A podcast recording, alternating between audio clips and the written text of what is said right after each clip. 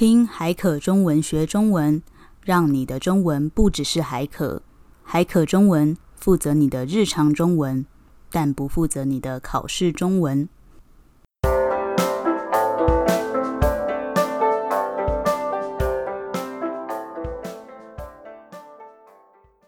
欢迎收听海可中文，我是李一。今天只有我会录音。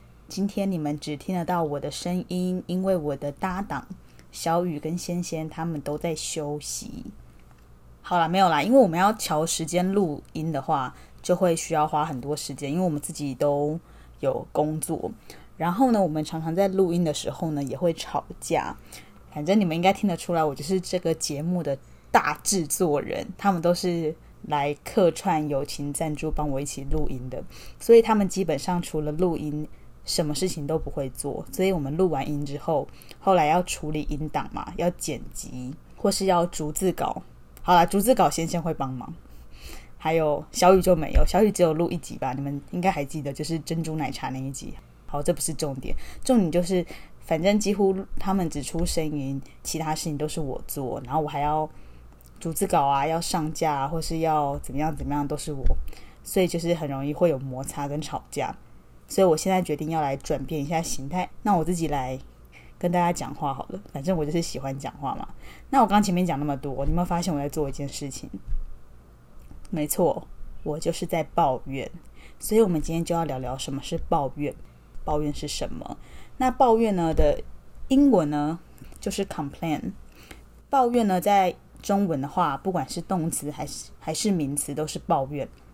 定义呢，根据台湾的教育部。是对别人诉说心中的不满跟怨恨，就是抱怨嘛，很简单。好，那想问大家，你们是喜欢抱怨的人吗？我呢，自己以前非常喜欢抱怨。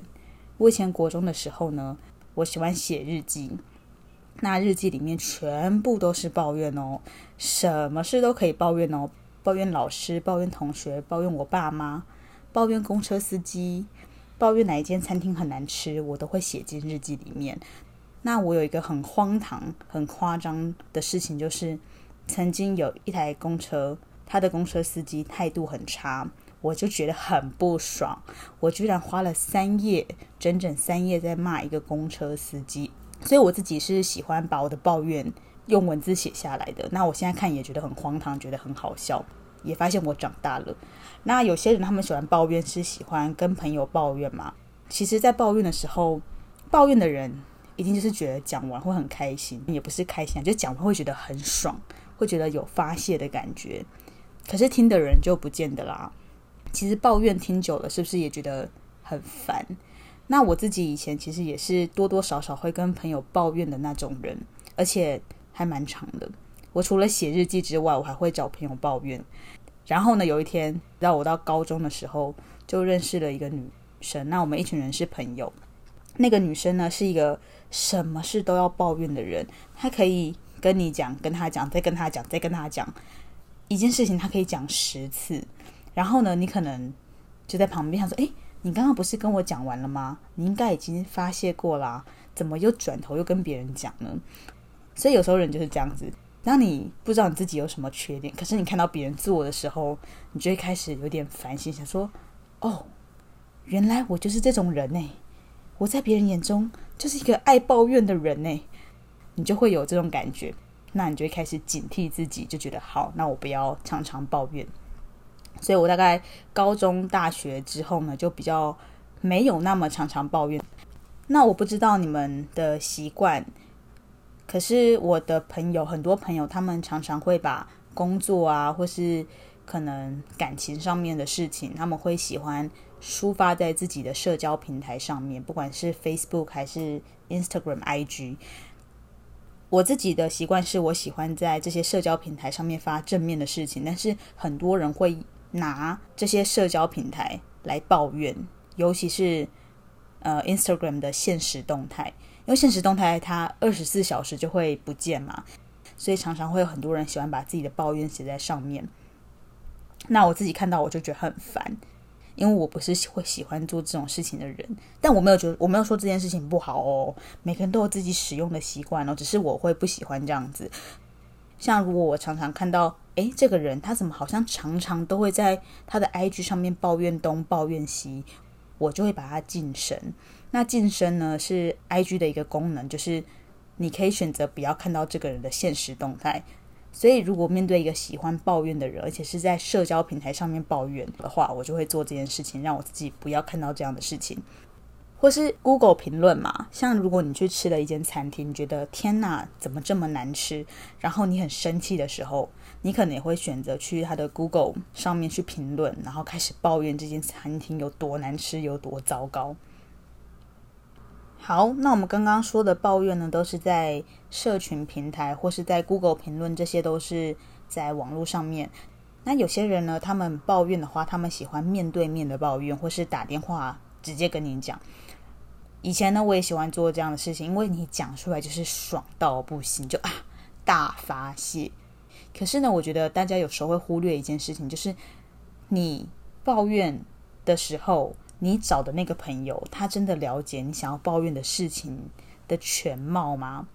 举个例子，假设呢，你今天在公司觉得受到了委屈，你觉得你的老板很讨厌，你想要抱怨你的老板，但是呢，你却回到家。跟你的妹妹抱怨你的老板，但是你的妹妹根本就不在你的公司上班，她也不知道你的老板平常的为人啊，或是你的公司啊，你们平常事情的分配是怎么样。所以呢，这个时候你抱怨的话，你的妹妹可能就觉得好烦哦，我都听不懂。这告诉我们什么呢？你如果要抱怨事情的话，你选择的朋友跟对象也是相当重要的。再举个例子。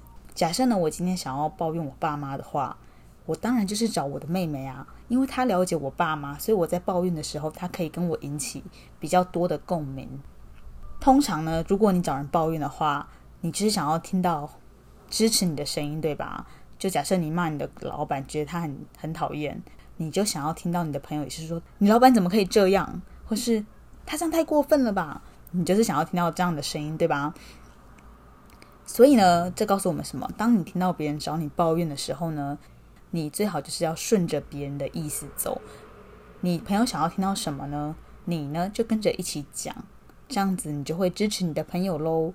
那换个角度来想好了，教大家一个方法：如果呢你已经受够了，已经觉得很烦，每次某一个朋友都一直找你抱怨的时候，你要怎么做呢？你可以呢偷偷的。去支持他抱怨的事情哦。假设你的朋友跟你说：“我觉得我老板怎么样怎么样，公司怎么样怎么样。”这个时候你可以说：“是哦，他是有一点讨厌啦，但是他平常也还蛮照顾你的啊。诶，你们公司的福利也不错啊。”你就讲一些他抱怨的事情的好话，他抱怨的那个对象的好话。久而久之，当他发现他来找你抱怨的时候，你都不会讲出他想要听到的事情的时候呢，他就会渐渐的不找你抱怨了。反正这就是一个方法啦。当你的朋友来找你抱怨的时候，他却听不到他想要听到的声音或是答案的时候呢，他可能会渐渐的选择不跟你抱怨，而转向跟别人抱怨。但是如果他不是一个很长很喜欢抱怨到你会受不了的话，那最好呢还是支持你的朋友比较好啦。他如果说他的老板很讨厌，你就说对，你的老板真的很讨厌，像这样子。好了，那今天的节目就差不多到这边，就是跟大家聊聊什么是抱怨，然后还有常见的抱怨的方法，还有怎么去应对喜欢抱怨的人。那我自己最后是觉得，反正抱怨就是爽啊，不舒服就是要讲出来啊。但是我觉得就是要告诉自己那个底线在哪里。就是你可以抱怨，但是你不要已经抱怨到你的朋友觉得你很烦、你很讨厌了，你自己却还不知道。所以大家底线要抓好。希望大家喜欢这个单元。那如果大家觉得这个单元好像也不错的话，我以后会尽量的播控录音，跟大家讲一些有的没的，好吗？好啦，海可中文，我们下次见喽，拜拜。